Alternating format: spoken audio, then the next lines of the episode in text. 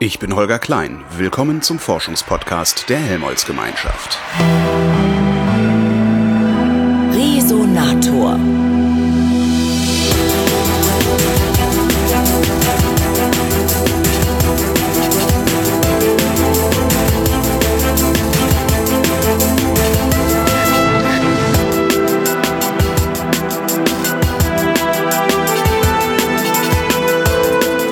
Treffe und bin ein wenig ehrfürchtig ähm, Alexander Gerst, unseren äh, letzten Astronauten. Knapp ein halbes Jahr hat er im Weltraum verbracht, obwohl er doch eigentlich Geophysiker ist. Hallo Alexander. Hallo Holger.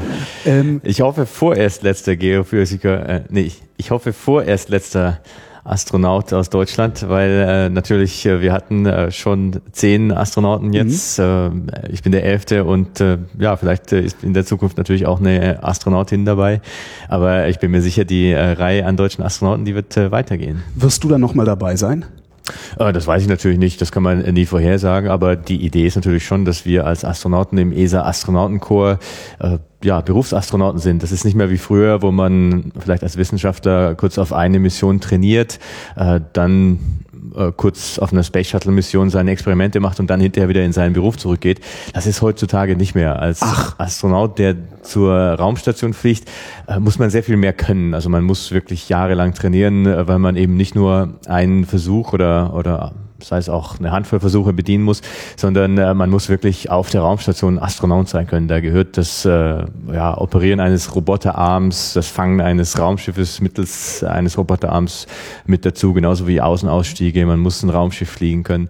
Äh, das sind Dinge, die, äh, die man länger lernen muss. Und da lohnt sich natürlich äh, für eine Weltraumorganisation äh, schon auch einen Astronautenkurs zu haben mit Astronauten, die zur Verfügung stehen für solche Missionen, die man nicht jedes Mal wieder neu trainieren muss. Aber ist halt auch gefährlich. Ich meine jetzt so aus PR-Sicht äh, würde ich dich jetzt auf der Erde lassen und die ganze Zeit nur noch Interviews geben lassen und nicht nochmal in den Weltraum schießen, weil das ist nicht ungefährlich, oder?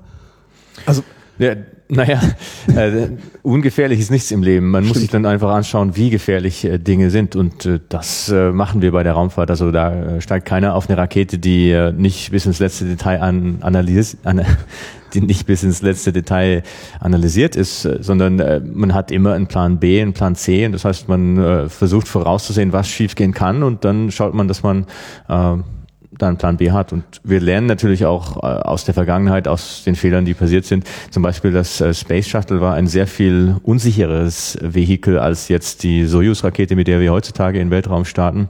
Einfach deshalb, weil es kein Rettungssystem gab beim Space Shuttle. Und das äh, hat man gemerkt, das hat äh, zu Unfällen geführt. Und äh, äh, ja, bei der Soyuz-Rakete ist das sicherer. Das heißt, selbst wenn es da einen katastrophalen Fehler gibt äh, der Trägerrakete, äh, kannst du immer noch abspringen. Genau, sozusagen. äh, katapultieren wir die, die Raumkapsel mit den Astronauten weg und äh, haben eine sehr gute Überlebenschance. Das heißt, wir lernen aus der Vergangenheit, aber dennoch äh, hast du natürlich recht, Weltraumfahrt, äh, das darf man sich nichts vormachen, ist nicht äh, ungefährlich. Das äh, ist immer so, wenn man Exploration betreibt, gerade wenn man an der, am Rand der Technologien, der möglichen Technologien arbeitet, hat man ein Risiko, das nicht vermeidbar ist.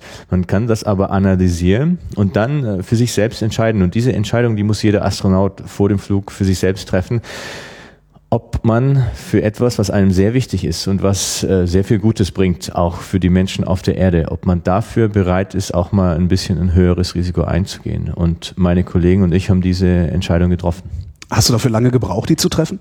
Nein, absolut nicht. Ich war davon immer sehr fasziniert und ich hatte das natürlich auch beobachtet, äh, als ich aufgewachsen bin, als ich studiert habe, hatte ich immer so ein bisschen im Hinterkopf natürlich, ähm, ja, mich für die Raumfahrt zu interessieren, obwohl ich auch als Geowissenschaftler wirklich einen tollen Beruf hatte, der mich glücklich gemacht hat.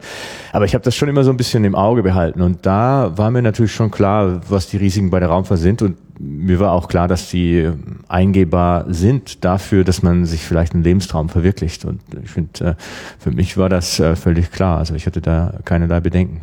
Jetzt wird niemand zufälligerweise Astronaut. Äh, so, also Gerst, du hast doch gerade Zeit, komm mal mit. Das, so wird das nicht passiert sein. Wann hast du dir das überlegt, Astronaut werden zu wollen? Naja, das kann man sich nicht wirklich äh, überlegen und dann eine Entscheidung treffen, jetzt werde ich Astronaut und dann klappt das, sondern bei mir war das immer so, das war immer eine von vielen Sachen, die mich fasziniert hat und das war natürlich schon, ja, ja vielleicht die Königsdisziplin, von der ich nicht wirklich gewagt hatte zu träumen. Oder zumindest nicht gewagt hatte zu denken, dass ich wirklich Astronaut werden könnte. Ja, also ich meine, es ist so abwegig. Mich hat das fasziniert und ich war Wissenschaftler einfach, weil ich neugierig bin. Ich bin ein neugieriger Mensch, das treibt mich an, äh, sowohl in meinem vorherigen Beruf als Wissenschaftler als auch als Astronaut. Auch wenn ich Ingenieur geworden wäre, das hätte auch funktioniert. Ähm, Neugier hätte mich da angetrieben und das hätte mir auch Spaß gemacht. Und so hatte ich immer dieses Astronautsein so ein bisschen im Hinterkopf. Ich wusste, einmal im Leben möchte ich es mal probieren, einfach nur, weil ich mir selbst die Chance geben wollte und sagen können wollte später mal, ich habe es wenigstens probiert. Probieren im Sinne von mal eine Bewerbung hinschicken. Genau, ich habe mal eine Bewerbung hingeschickt. Ich habe äh, im Jahr 2005, glaube ich, äh, äh, eine Astronautin in der Antarktis getroffen. Die hatte mir äh, einen Tipp gegeben, ich soll mal mich beim Europäischen Astronautenzentrum in Köln melden.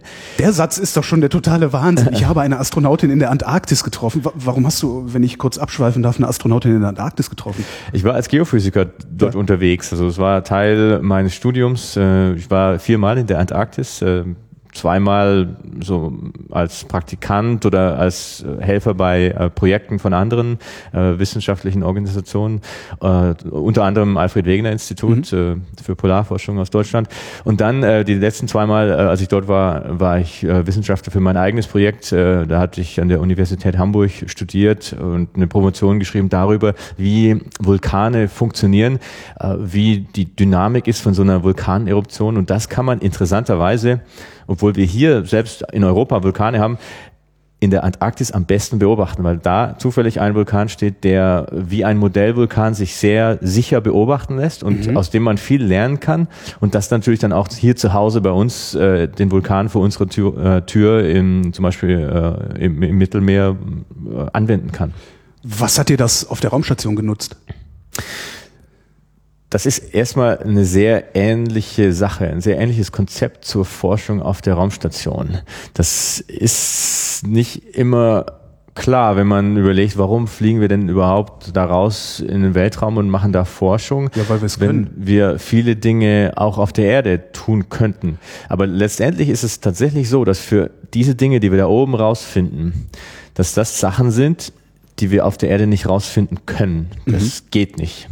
Und wie in der Antarktisforschung auch, aus der Antarktisforschung haben wir zum Beispiel gelernt, äh, ja, wie unser Klima funktioniert und äh, über das Ozonloch, Dinge, die uns ganz konkret hier äh, ja, was angehen, mussten wir erstmal weit rausfahren in eine lebensfeindliche Umgebung, um das über uns selbst zu lernen. Und so ist das in der Weltraumfahrt genau äh, genau gleich. Wir, wir fliegen raus in eine lebensfeindliche Umgebung, weil wir da Dinge tun können, unter anderem Forschung, die uns Sachen über uns selbst verraten. Da geht es um Dinge wie Krankheiten wie Osteoporose, die wir in, in der, im Weltraum besser erforschen können als mhm. auf der Erde. Das äh, klingt äh, zuerst mal paradox, aber es ist so.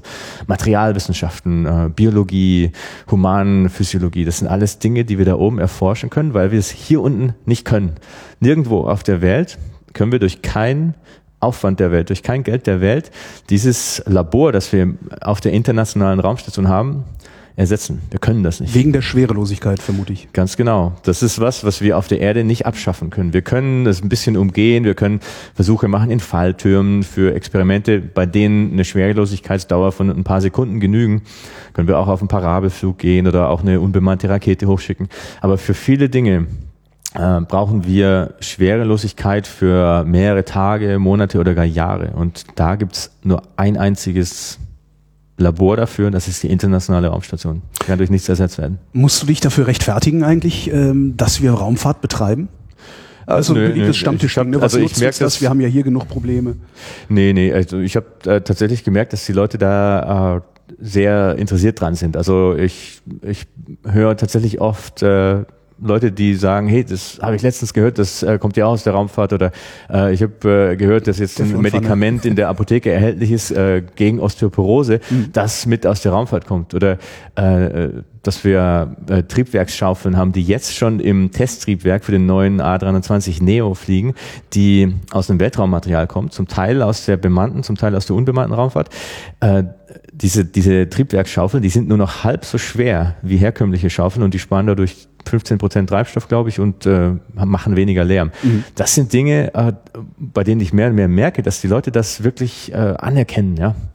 Und muss man natürlich auch noch dazu sagen, Wissenschaft und Technologie, das ist ja nicht der Grund, warum wir in den Weltraum fliegen. Du hast es vorhin schon so ein bisschen anklingen lassen, weil wir es können. Ja, das weil wir es können. Das klingt so ein bisschen zu äh, kurz vielleicht manchmal. Für mich manche reicht das Leute. als Grund. Ja, für viele schon. Aber letztendlich ist es eben so, wir Menschen sind Entdecker. Ja, Ja. Wir sind seit Jahrhunderttausenden, seit Jahrmillionen Entdecker. Äh, sobald wir Dinge konnten, haben wir es getan. Sobald wir Schiffe bauen konnten, sind wir nicht nur zur nächsten Insel gefahren, sondern direkt über den Horizont äh, hinaus.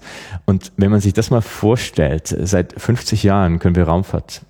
Das ist äh, ein Augenzwinkern in der Geschichte. Wir stehen quasi am, am Anfang einer kompletten neuen Art von Exploration. Und wenn man sich die Menschheitsgeschichte anschaut, sobald wir was konnten, wir haben es nie wieder aufgegeben. Die Raumfahrt ist mit uns, die bemannte Raumfahrt, die astronautische Raumfahrt ist mit uns und die wird es für immer geben. Und wir stehen direkt am Anfang von so einer tollen neuen Möglichkeit, die wir äh, als Menschheit haben.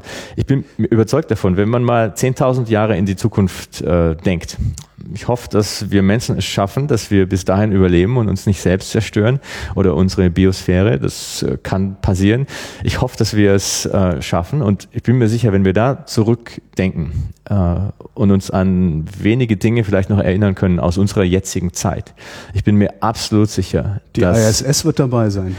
Vielleicht nicht die, die ISS. Ich hoffe, dass die ISS nur eine von vielen Raumstationen ist, die in der Zukunft existieren wird. Aber die Tatsache, dass wir Menschen den Schritt geschafft haben, unseren Planeten zu verlassen, äh, zuerst in den Orbit, dann auf andere Planeten, auf dem Mond und dann weiter auf dem Mars, daran wird sich die Menschheit immer erinnern. Da bin ich mir absolut sicher. Würdest du gerne nochmal einen anderen Planeten betreten? Ja, selbstverständlich. Ich denke, Blöde Frage. das, ich denke, da brauchen Sie keinen Astronauten fragen. Äh, Das ist was au- auf alle Fälle, wo wir natürlich dabei sind, aber das sehe ich auch an so vielen äh, jungen Menschen, Kindern, äh, das äh, erzeugt ein instantanes Leuchten in deren Augen, wenn ich davon erzähle, dass wir äh, in die Zukunft, äh, in Zukunft zum Mars rausfliegen werden und wieder zum Mond. Äh, ich spreche oft mit Schulklassen oder habe Vorträge vor, vor Schulen und das, das merkt man, das fasziniert die Kinder. Ähm, dieser Gedanke, dass einer von, von ihnen dabei sein könnte bei so einem, bei so einem Flug, das ist was, was absolut fasziniert und ich glaube, das habe ich erst ja, so in letzter Zeit so richtig verstanden. Äh, Das gleiche ist nämlich auch mit mir passiert. Als ich ein, ein kleines Kind war, äh, bin ich fasziniert und inspiriert worden von Bildern, die ich im Fernsehen gesehen habe, zum Beispiel meinen äh, jetzigen Kollegen Ulf Meerbold, dem Space Lab, oder Sigmund Jähn. Äh, Ich habe das gesehen und habe mir wahrscheinlich gar nicht viel dabei gedacht. Aber im Nachhinein, wenn man sich das mal überlegt, was das für einen unterbewussten Effekt hatte, ich, ich bin überzeugt davon, dass wir Menschen das Resultat davon sind, wovon wir inspiriert wurden. Das hat Chris Hadfield mal gesagt, einer meiner äh, kanadischen Kollegen. Und da ist sehr viel Wahrheit drin. Ich glaube, was wir als Kinder sehen, äh, im Fernsehen, im Radio, was wir hören, was wir lesen, das definiert für uns Normalität. Ja. Äh, und wir definieren unsere eigenen Grenzen so ein innerhalb natürlich dieser Normalität und vielleicht sogar so ein bisschen drüber hinaus, wenn Ja. wir neugierig sind. Aber je weiter wir diese, diese Normalität aufspannen können für ein Kind, je, je mehr wir ihnen zeigen können, was möglich ist, desto weiter, desto größer sehen sie ihre eigenen Möglichkeiten. Und und das merke ich, das hat, ist hat bei mir passiert, das ist bei mir passiert. Ich habe dadurch verstanden, dass dass das völlig im, im Rahmen der Möglichkeiten liegt, auch mal ähm, ja, in Weltraum zu fliegen oder zumindest Wissenschaftler zu werden äh, ja, oder Ingenieur. Das war für mich völlig selbstverständlich und äh, im Nachhinein war das das Resultat der Inspiration, die, die mich erreicht hat als, als kleines Kind. Und das versuche ich jetzt ebenfalls weiterzugeben, äh, den, den Kindern zu zeigen, die Möglichkeiten sind weit offen. Auch, ähm, auch, auch Mädchen können Astronauten werden. Das muss selbstverständlich sein. Und so ein bisschen haben wir das äh, schon erreicht, habe ich gemerkt. Äh, es gab so ein, ein Projekt von der WDR-Maus. Das ist ja, Ja. die, die Maus, die ich mit auch in den Weltraum genommen habe. Und äh, da gab es einen Wettbewerb, wo äh, Kinder eingeladen wurden, äh, Bilder von sich im, im Weltraum in Anführungszeichen äh, zu schicken als Astronauten. Und die haben hunderte Einsendungen gekriegt. Die sieht man jetzt, äh, die kann man äh, googeln. Äh, bei, bei der WDR auf, ähm, beim WDR auf der Homepage äh, sind die. Und äh, ganz viele Kinder äh, in, in Raumanzügen, in ihren Raumschiffen. Und das Allerbeste daran war, dass mehr als die Hälfte davon Mädchen sind. Und das, äh, das fand ich, ist eines meiner, meiner größten Dinge, über die ich glücklich bin, die aus dieser Mission mit rausgekommen sind. Das ist eine tolle, ein toller Erfolg für die, für die äh, ESA, dass sie da so ein bisschen in die Zukunft investieren ja. konnte. Und das äh, ist eben das Kapital äh, eines Landes wie Deutschland. Wir haben, kein, wir haben keine Rohstoffe, sondern das ist das Kapital unserer Zukunft. Jetzt fragen Kinder dich bestimmt auch, was, was muss ich denn machen, um, um Astronaut zu werden? Kannst du denen überhaupt konkrete Ratschläge geben oder ist eher so ein bleib neugierig? Ja, schon. Ich, also ich meine, ich kann nur sagen, was bei mir funktioniert hat. Es gibt natürlich nicht nur einen Weg dorthin, aber was bei mir funktioniert hat, war neugierig zu sein und sich das von niemand ausreden zu lassen.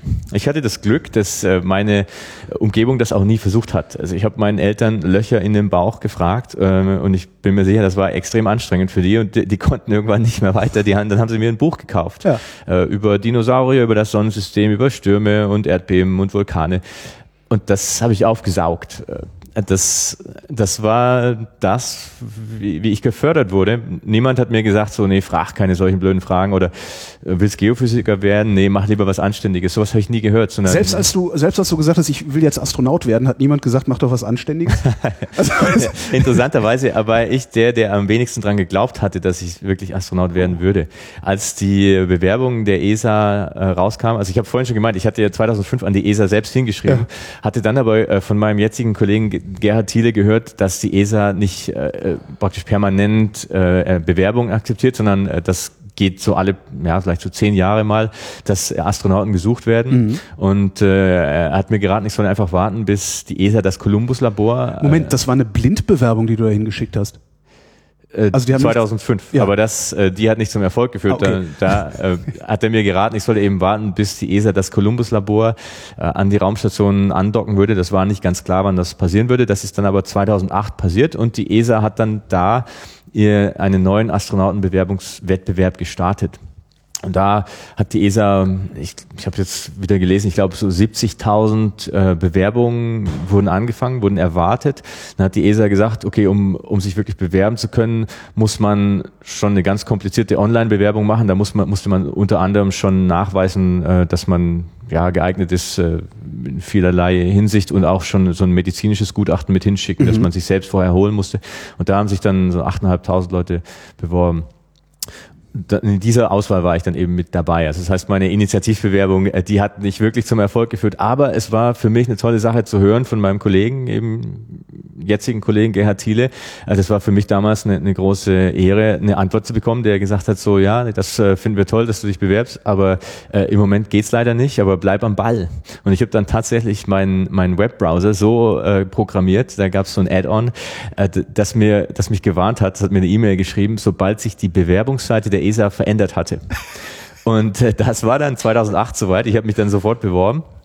Aber äh, mit dazu noch habe ich äh, ganz viele E-Mails von Freunden und Verwandten und Bekannten bekommen, die das irgendwie auch mitgekriegt hatten, dass jetzt äh, die ESA Astronauten sucht, die mir gesagt haben, du musst dich bewerben, du wirst das. Und ich habe natürlich dann äh, ein bisschen schmunzeln müssen darüber gesagt, so ja, nee, ich meine, da bewerben sich tausende Leute, da, da, die sind alle wirklich gut. Also äh, das kann man nicht vorher wissen. So, ich, ich habe bin tatsächlich davon ausgegangen, dass ich es nicht werden würde.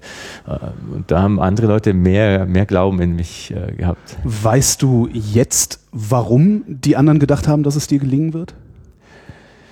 Naja, ich, ich glaube, ich war schon immer abenteuerlustig. Ich, mhm. Meine Freunde und Familie, die, die kannten das ja, dass ich in der Antarktis war, auf Vulkanen war, dass mir sowas Spaß gemacht hat und dass ich vielleicht auch die Energie hatte, ein Projekt durchzuziehen, wenn wenn es auch mal schwierig wurde. Ich denke, das ist auch eine wichtige Voraussetzung für einen Astronauten, dass wenn man mitten im Training steckt, zwei Jahre Training hinter sich hat, man weiß, man hat noch drei vor sich, da kann es auch mal Durststrecken geben und dass man da nicht hinwirft, sondern dass man da das Ziel im Auge behält und sagt so, nee, das ist es wert, äh, jetzt, jetzt ziehe ich das durch.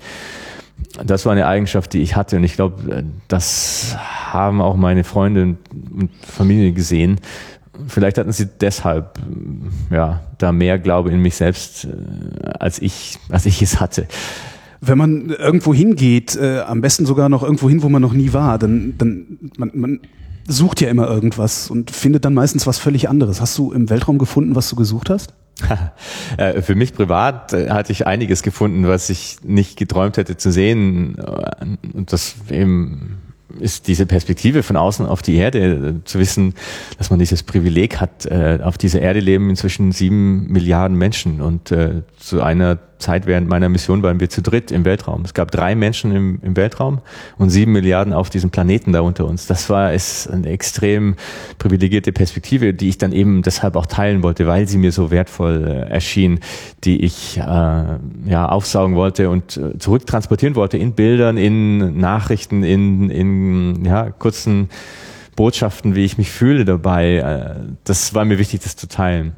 Aber die, der andere Teil der Frage oder gleiche Frage, zweiter Teil der Antwort, ist, ich habe äh, vieles gesehen, was mich überrascht hat, auch wissenschaftlich im Weltraum. Wir Aha. haben, und das ist ja so, bei der Wissenschaft ist ja immer so, man sucht nach einer Sache, aber man findet eine andere und realisiert und dann später, wer, dran, genau. ja, aber man, oft, äh, oftmals realisiert man ja, dass das, was man dann tatsächlich gefunden hat, sehr viel wertvoller war, als das, was man eigentlich gesucht hatte.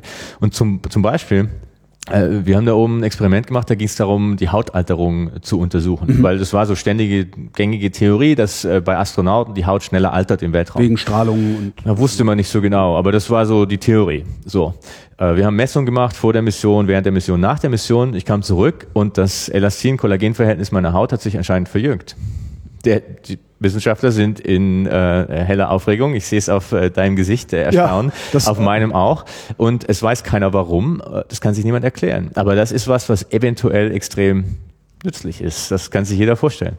Zweite Sache, wir haben äh, Verbrennungsexperimente gemacht. Äh, da ging es darum, dass man äh, Feuer ja, an Bord. Ja, dass man äh, Flammen besser versteht für Verbrennungsprozesse auf der Erde. Die sind extrem wichtig natürlich für Motoren, äh, ja, äh, Kraftwerks, Brennkammern und so weiter. Das hat auch funktioniert. Wir haben wirklich viele Erkenntnisse gewonnen. Aber was wir noch entdeckt haben, ist, dass es eine zweite Art von Flamme gibt. Wir haben eine Flamme plötzlich gesehen, die nicht mit 800 Grad gebrannt hat, sondern das gleiche Material hat plötzlich auf einen zweiten Brennmodus umgeschalten bei 300 Grad. Das ist vorher noch nie beobachtet worden.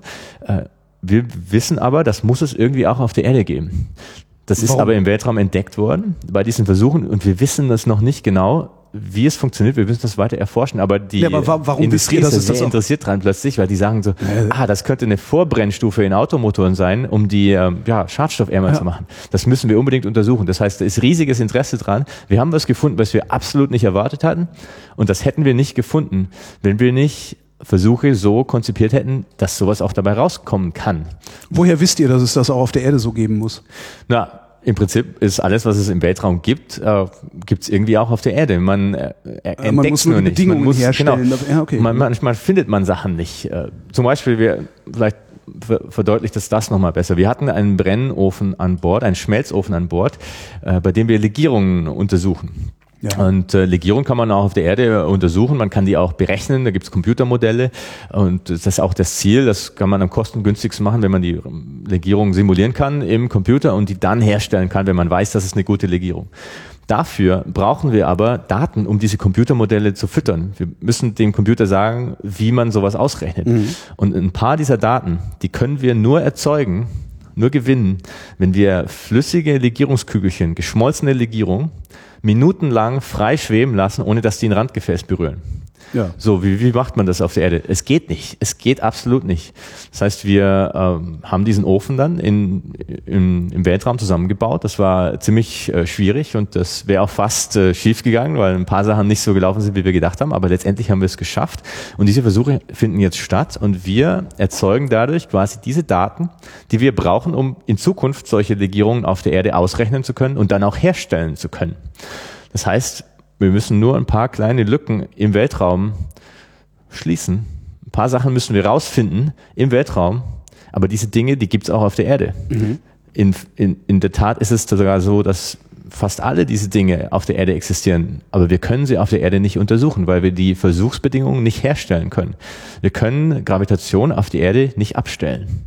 Dafür gehen wir in den Weltraum bringen die Daten zurück und machen die Dinge auf der Erde besser. Und genau aus solchen Versuchen, die Vorläuferversuche von diesem Schmelzofen, aus denen sind eben diese Triebwerksschaufeln raus entstanden, aus Titan-Aluminit, die ich vorher erwähnt hatte, mhm. die nur halb so schwer sind und die jetzt äh, schon in Triebwerken eingebaut sind. Ich hatte letztens eine in der Hand, die hatte ich dabei für, eine, äh, für einen Vortrag, den habe ich den Leuten gezeigt. Schaut her, äh, das Ding ist nur halb so schwer habe ich gefragt, äh, die Firma, also ob, ob ich das, ob ich die behalten kann zum zeigen. Und dann hat sie gesagt, oh, nee, nee, die, die ist bei uns im Triebwerk geflogen, die haben wir ausgebaut, äh, um sie, um sie dir zu zeigen. Die müssen wir jetzt wieder einbauen. Das Triebwerk fliegt. So. Äh, und es gibt nur eins. Also als ja, im Moment noch. Das dann, ist ja. natürlich noch in der Entwicklungsphase, aber das ist schon geflogen und äh, es hat gezeigt, was es kann. Das heißt, das sind ganz konkrete Sachen, die wir aus der Weltraumfahrt rauskriegen. Äh, und ja, ich finde, das ist ja, spannend, da dabei zu sein.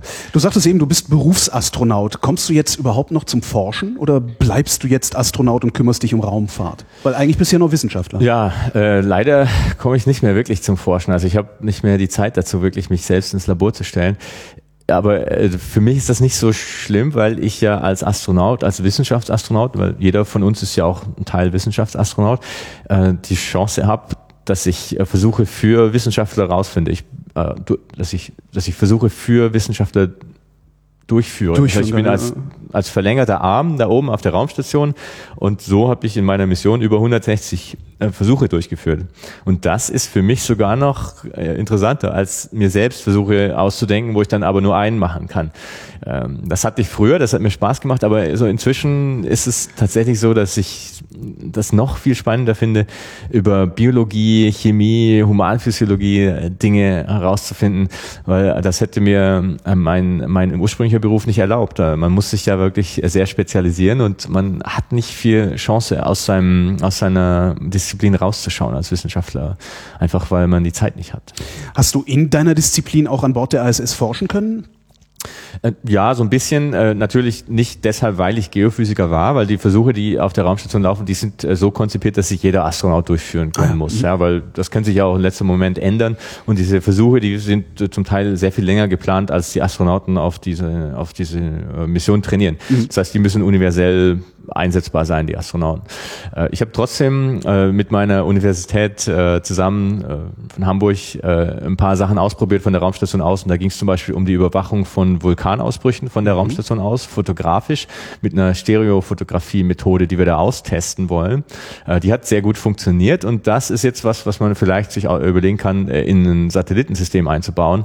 Denn das ist auch ein, guter Nutzen der Raumstation, dass wir Dinge schnell ausprobieren können, schauen mhm. können, ob es funktioniert. Und wenn es funktioniert, dann können wir das eben in Satellitensysteme einbauen.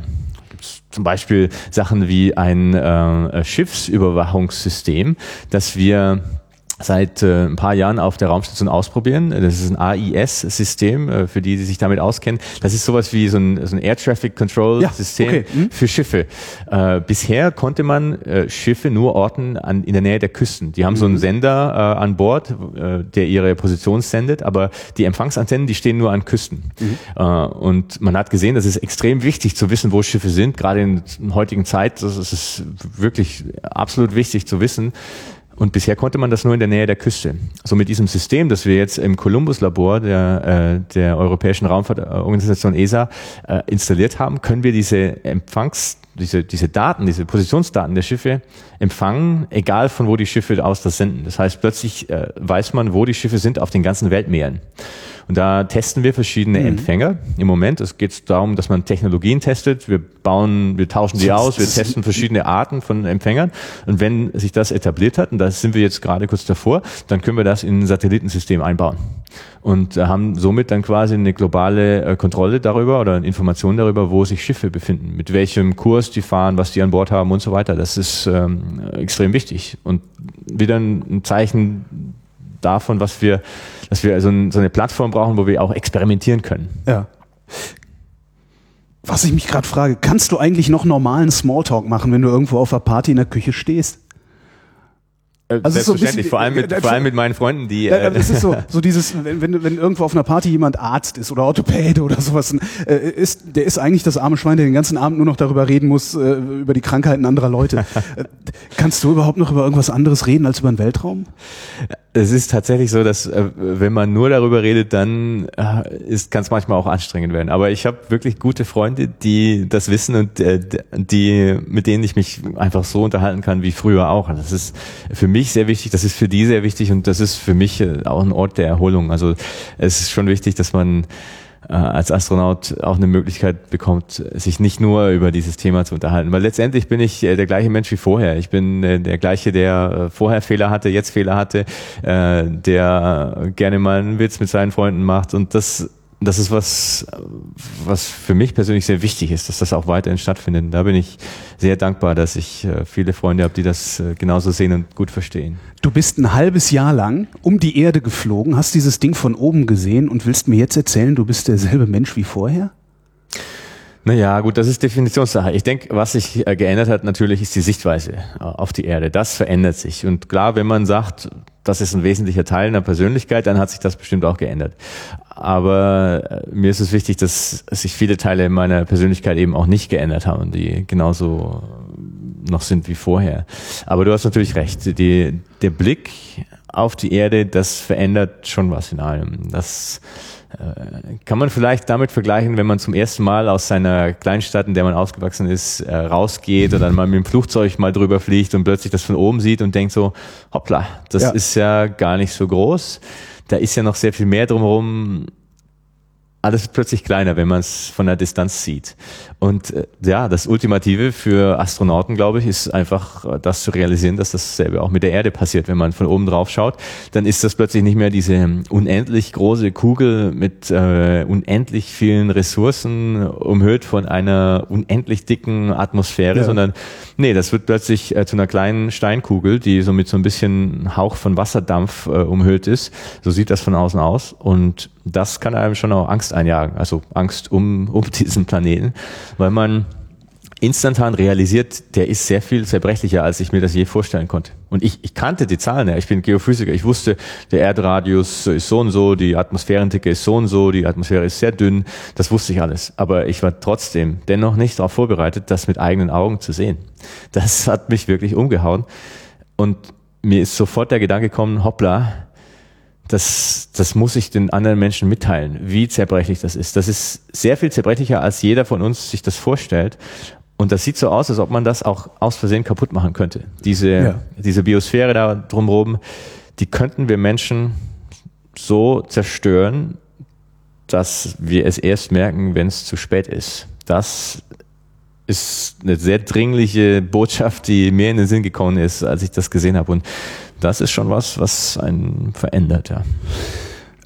Bleibt das? Also dieser, dieser Eindruck, den man hat, also du sagst, wenn man dann über sein Dorf fliegt und sieht, dass, es, dass, es, dass da noch was drumherum ist, oder wenn man zum ersten Mal in so eine Großstadt wie Berlin zieht, äh, stellt man fest, wow, das ist ja doch ein bisschen mehr als bei mir zu Hause.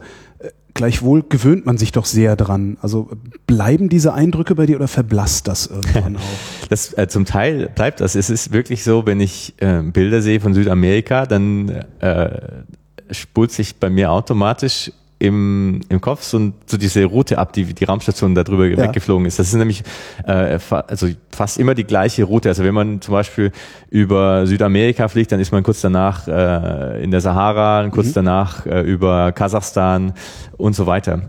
Äh, diese Route, die diese Raumstation nimmt, die ist äh, relativ stabil. Ja. Und äh, ich kann nicht umhin, jedes Mal, wenn ich Bilder von Südamerika sehe, zu denken, hoppla, gleich, gleich kommt die Sahara und dann kommt Kasachstan. Und dieses, dieses globale Bild, das man von diesem Planeten bekommt, wenn man einen ganzen Kontinent auf einmal sehen kann, das verblasst nicht mehr. Das merke ich. Das hat äh, das dauerhaft verändert. Zum Beispiel ein guter Freund von mir, der wohnt in Neuseeland. Mhm. Ich war da lang, ich habe äh, da lang gelebt und von dem her war es für mich gefühlt schon immer nicht so wirklich weit weg. Aber inzwischen ist es so, dass ich als von Neuseeland, das ist für mich einfach nur auf der anderen Seite dieser Kugel. Also ja, ich habe absolut mein Gefühl für große Distanzen verloren. Aber der tut der Hintern wahrscheinlich trotzdem, wie wenn du zwölf Stunden Nettoflugzeit. Äh ja, genau, das äh, ja, nee, eher so 24. Nee, da, da, da erinnert einen das natürlich wieder daran, dass es eben nicht so ist. Und deswegen genieße ich das auch total, mal im Urlaub äh, wandern zu gehen, um mal wieder zu realisieren, wie, wie groß und wie klein die Dinge wirklich sind. Äh, das ähm, tut mir ganz gut, mal zu sehen, ich, ich komme am Tag vielleicht nur 20, 30 Kilometer weit und dann tun mir die Beine weh. Einfach nur mal wieder zu realisieren, ja, wie die Relationen wirklich sind. Wobei, was ist Wirklichkeit? Ne? Wenn man die Erde von außen sieht, dann realisiert man, diese Steinkugel ist wirklich nicht groß, weil man vergleicht sie ja relativ gesehen mit dem, was drumherum mhm. ist. Und diese Schwärze, die man um die Erde rum sieht, die wirkt sehr bedrohlich. Äh, und das erinnert einen daran, dass äh, diese Erde, die ist nichts anderes als ein kleines Raumschiff, auf dem sieben Milliarden Menschen leben. Und wenn wir die zerstören aus irgendeinem Grund, dann haben wir keinen Plan B, dann ist es vorbei damit. Und wenn man das von außen sieht, wie klein dieser Planet eigentlich ist, verglichen mit dieser riesigen, unendlichen Schwärze drumherum, dann realisiert man, dass es überhaupt kein Problem wäre, dass das zerstört werden kann. Was müssten wir tun, um es so zu zerstören, dass wir es erst merken, wenn es zu spät ist? Ah, da gibt's einiges, aber ein, ein Klimasystem ist so komplex, dass wir an vielen Rädern drehen, ohne es zu merken. Mhm. Wir bringen CO2 in die Luft, äh, Treibhausgase, Methan, alles Mögliche. Äh, wir verändern Dinge an einem sehr, sehr komplexen System. Das kann man sich so vorstellen wie so ein, so ein Kindermobile, äh, an dem viele Dinge an, an, an so Stäbchen hängen und alles irgendwie im mhm. Gleichgewicht mhm. ist. So, jetzt schneiden wir eins davon ab. Ich bin mir sicher, es ist unvorhersagbar, was mit diesem Mobile passiert, in welche Richtung es sich bewegt, welche Schwingungen sich einstellen, mhm. ob irgendwelche Teile davon zusammenklappen oder runterfallen. Äh, so ein Klimasystem ist so ähnlich. Äh, und wir verändern Dinge daran. Wir drehen an Rädchen. Das geht vielleicht in gewisser Weise gut, aber es kann auch an einen Punkt kommen, wo wir dieses System zum Kippen bringen, ohne dass wir es vorher wissen. Und wenn das passiert, je nachdem, wie schlimm es ist, kann es sein, dass das unwiederkehrbar ist, für uns zumindest, dass wir es nicht mehr umdrehen können und äh, dass wir dadurch dieses Klimasystem für uns ja im Prinzip fast unbewohnbar machen. Ja. Das halte ich wirklich für im Bereich unserer Möglichkeiten und wir können, das kann aus Versehen passieren. Wobei man nicht äh, in den Weltraum muss, um das für möglich zu halten. Jetzt warst du im Weltraum, hältst es für möglich, hast es gesehen auch noch, also, also ein, ein äh, praktisch eine, ja, plastisch bekommen kommen, wie gefährlich das eigentlich hm. ist, was wir hier tun. Müsstest du jetzt nicht angesichts der IPCC-Verhandlungen Gewaltfantasien entwickeln? Nee, überhaupt nicht. Was, was ich äh, entwickle, ist ein dringliches Gefühl, dass äh, jeder Mensch mal diesen Planeten von außen sehen sollte. Dass jeder Mensch mal diesen Blick haben sollte darauf, wie zerbrechlich diese Atmosphäre ist und am besten tatsächlich äh, jeder Teilnehmer einer Klimakonferenz zuallererst aber ich denke, das wird uns allen Menschen gut tun. Ich denke, wir würden anders mit diesem Planeten umgehen. Das ist ja so, wenn man mal sieht, wie zerbrechlich was ist. Wäre das herstellbar? Wäre, wäre es möglich, dass wir, dass wir weltweit tatsächlich alle Raumfahrtorganisationen, dass alle sagen so, wir machen jetzt so eine Art Passagier, Passagierschiff und schicken da unsere Politiker? Einmal durch? Na, so, so läuft es natürlich nicht. Aber ich äh, bin mir sicher, die Raumfahrt ist gerade äh, an einem Punkt, an dem die Luftfahrt ungefähr vor 100 Jahren war. Da mhm. war das auch noch äh, gefährlich, über den Atlantik zu fliegen und äh, teuer und äh, fast technisch nicht machbar. Und heutzutage äh, sieht man, wie sich das entwickelt hat. Ich glaube, die Raumfahrt wird sich ähnlich entwickeln, aus ähnlichen Gründen, äh, als Transportmittel, äh, als Forschungsmittel, als Explorationsmittel. Und ja, ich bin mir sicher, das wird so weit kommen, dass äh, alle Menschen das im Prinzip mal können. Wann das ist, ob das in unserer Lebenszeit noch ist, das weiß ich nicht. Aber ich habe überhaupt keinen keinen Zweifel daran, dass das kommen wird. Es wird, äh, es wird immer Menschen geben, die in den Weltraum fliegen. Das wird nie mehr aufhören. Das heißt, die Frage, ob bemannte Raumfahrt eine gute oder eine schlechte Idee ist, stellt sich dir gar nicht. Nee, da gibt's. Äh, also es gibt so ja genug Leute, die sagen, nein, bemannte Raum ist viel zu teuer, lass uns das lassen, das können Maschinen viel besser. Ja, ehrlich gesagt äh, höre ich das selten. Also äh, Raumfahrt ist ja äh, eine Mischung zwischen Maschinen und Menschen. Mhm. Raumfahrt äh, hat, hat so viele unterschiedliche Gründe, dass wir äh, nicht einen davon rausnehmen können und sagen können, der ist gut oder schlecht. Das wäre ein Fehler, also, wenn man zum Beispiel sagt, wir wollen eine Raumfahrt nur unter wirtschaftlichen Gesichtspunkten bewerten, dann äh, ist das ein Fehler. Ne? Das, das geht einfach nicht. Also es hat viel zu viele Dinge, die wir aus der Raumfahrt bekommen, die können wir nicht in Zahlen messen. Das, das ist ungefähr so, wie wenn man sagt, was ist, was ist die Wirtschaftlichkeit einer Grundschule? Ja. Äh, die äh, kommt nicht viel Geld direkt hinten raus, aber jedem ist klar, dass äh, wir uns den Ast absägen würden, auf dem wir sitzen, wenn wir alle Grundschulen abschaffen würden oder alle Schulen. Und so ist das mit Raumfahrt auch. Ich denke auch tatsächlich, es ist so, die Gründe dafür sind so vielfältig, dass es klar ist für mich. Das wird immer, immer da sein. Also, ja, und man sieht ja auch ganz konkret, was wir davon haben. Was wäre eigentlich aus dir geworden, wenn das alles nichts geworden wäre? mit, mit der Raumfahrt meinst ja. du? Ah, ich war äh, fröhlich. Als äh, Geophysiker habe ich gern gearbeitet. Ich habe äh, Vulkane erforscht. Ich mhm. hab, ähm, als ich äh, mich für die ESA beworben hatte, hatte ich gerade mich umgeschaut, was ich nach meiner Dissertation tun sollte. Die ging gerade da so zu Ende. Und war im Gespräch mit Wissenschaftlern in Alaska. Da hätte ich äh, Vulkane erforschen können für ein paar Jahre als Postdoc. Aber ich war offen. Also äh, mir hat es auch so Spaß gemacht, unsere Erde zu erforschen, von, von innen und an der Oberfläche. Und jetzt äh, mache ich es eben von weiter oben.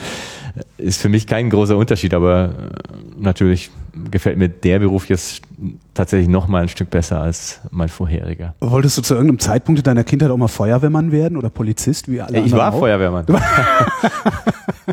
ich war äh, meine gesamte Jugend über in der Jugendfeuerwehr und dann auch in der aktiven Feuerwehr äh, in den ersten Jahren meines Studiums. Es hat mir sehr viel Spaß gemacht. Ja, ich wollte ja, also ich tatsächlich, als ich klein war, äh, Feuerwehrmann werden, Astronaut und Lokführer. Kannst und, du Loks fahren? Äh, nee, noch nicht. Das hätte das mich nicht gewundert. Das, äh, das einzige Projekt, das jetzt noch offen ist. Du hast das vor, oder? Warum auch nicht? Ja, ich wollte zumindest einmal mit einer Lok fahren. Hast du schon mal jemanden gefragt, also bei der Bahn, ob sie dich mal fahren lassen? Nee, noch nicht. Äh, muss ich mich mal drum kümmern. Als du gelandet bist, äh, sollst du gesagt haben, das äh, Erstaunlichste oder nach der Landung das Erstaunlichste war, wie die Erde riecht. Äh, wie riecht eigentlich die Raumstation? Ah, das ist interessant. Äh, das ist nicht so ganz gut zu beschreiben. Also, als ich die Luke der Soyuz-Kapsel aufgemacht habe, und in die Raumstation rübergeschwebt bin, hatte ich so für die ersten zehn Minuten so einen relativ technischen Geruch im, in der Nase, wie man sich das so ein bisschen auf dem U-Boot vorstellt, mit so, ja, vielleicht so Schmiermitteln. Schmieröl und genau. Platinen genau. oder so? Und das war aber nach zehn Minuten weg. So, das könnte sein, dass es tatsächlich der Geruch der Raumstation war, an den ich mich dann gewöhnt hatte. Es kann aber auch sein, dass es der Geruch des Weltraums war. Und das äh, fand ich was noch interessanteres, was uns immer wieder äh, begegnet ist auf der Raumstation, dass alle Dinge, die aus dem Weltraum in die Station kamen, zum Beispiel ein Raumanzug nach, einer, nach einem Außenausstieg oder eben eine, die Spitze eines Raumschiffes nach dem Andocken, wenn man die Luke aufmacht, ja. dann ist ein Teil von diesem Raumschiff, der vorher äh, im Weltraum war, der ist dann zwischen den beiden Luken. Wenn man die aufmacht, äh, hat man quasi ein Stück des, der Außenhaut des Raumschiffes vor sich. Das hat immer einen sehr charakteristischen Geruch gehabt. Äh, ich, ich tue mich ein bisschen schwer, den zu beschreiben. Es klingt so ein bisschen lustig. Also das ist so zwischen dem Geruch von Walnüssen und, einem Bre und einer Bremsscheibe von einem Motorrad oder auch so einem ein Stück Fels oder Stein, wenn man ihn äh, zerklopft. Das kenne ich aus meinem vorherigen Beruf. Ja, das, ist so ein mineralischer Geruch so ein bisschen. Genau, so ein bisschen. Äh, mir ist gesagt worden, das kommt äh, von äh, Ionen, die erzeugt werden durch äh, Restsauerstoffatome, die da oben existieren das könnte dieser Geruch gewesen sein, den ich damals beim ersten Einsteigen in die Raumstation gerochen habe, das da aber noch nicht wusste, dass es diesen Weltraumgeruch gibt. Den kannte ich nur vom Hören sagen, da hatte ich gar nicht gedacht. Vielleicht hatten wir da quasi einen Teil unseres, eigenes, unseres eigenen Raumschiffes gerochen und das hat sich dann wieder verflogen. Oder es war tatsächlich der Geruch der Raumstation, den ich dann nicht mehr wahrgenommen habe, weil man sich dran gewöhnt. Wie an alles. Du bist jetzt seit einem Jahr unterwegs und erzählst Geschichten und wirst Fragen gefragt. Gibt es eigentlich irgendeine Frage, die dir noch nicht gestellt wurde? ich glaube nicht. Nee, ich weiß es nicht. Äh, nee. Alex Gerst, vielen Dank. Gerne.